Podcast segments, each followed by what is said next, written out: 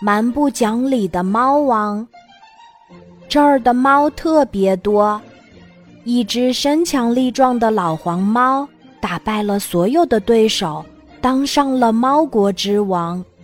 猫王自以为是，蛮不讲理，大家都得听他的，谁敢违抗就修理谁。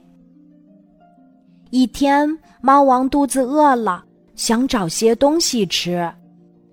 他见花猫。拎着一条很肥的鱼走过，就大喝一声：“花猫，站住！你见了本王竟敢不拜见，还不快快把鱼献给本王享用？”花猫指着鱼，为难地说：“大王，这鱼可不能给您。”猫王不耐烦地打断花猫的话：“怎么，你舍不得把鱼给我？”花猫正要说什么，猫王却已经等不及了，从花猫手中夺过了鱼。哇，多肥美的新鲜鱼呀！怪不得你舍不得给我。猫王正要把鱼往口中送，花猫着急地说：“别，别吃！”猫王拔出一把尖刀，厉声说。我猫王吃东西的时候，谁也不准说话。现在我警告你，你若再说一句话，我就割下你的舌头。花猫想说又不敢说，眼睁睁的看着猫王将鱼吃了下去。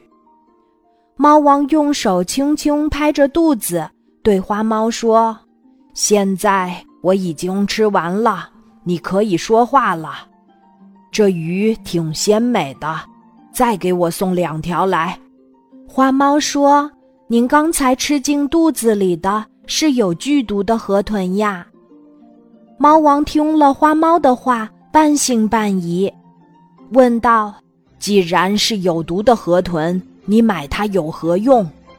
花猫说：“我从鱼市场买了不少鱼。”这河豚是混在别的鱼中一块儿买回来的，我发现后准备拿去深埋处理，哪知在这儿遇上了您。猫王气急败坏地说：“该死的花猫，你为何不早说呢？”花猫说：“我一开始就着急想告诉您，但您蛮不讲理，不让我讲话。”还说要割我的舌头，这只能怪您自己了呀！猫王肚子里的河豚毒性发作，他只觉得头昏眼花，一头栽倒在了地上。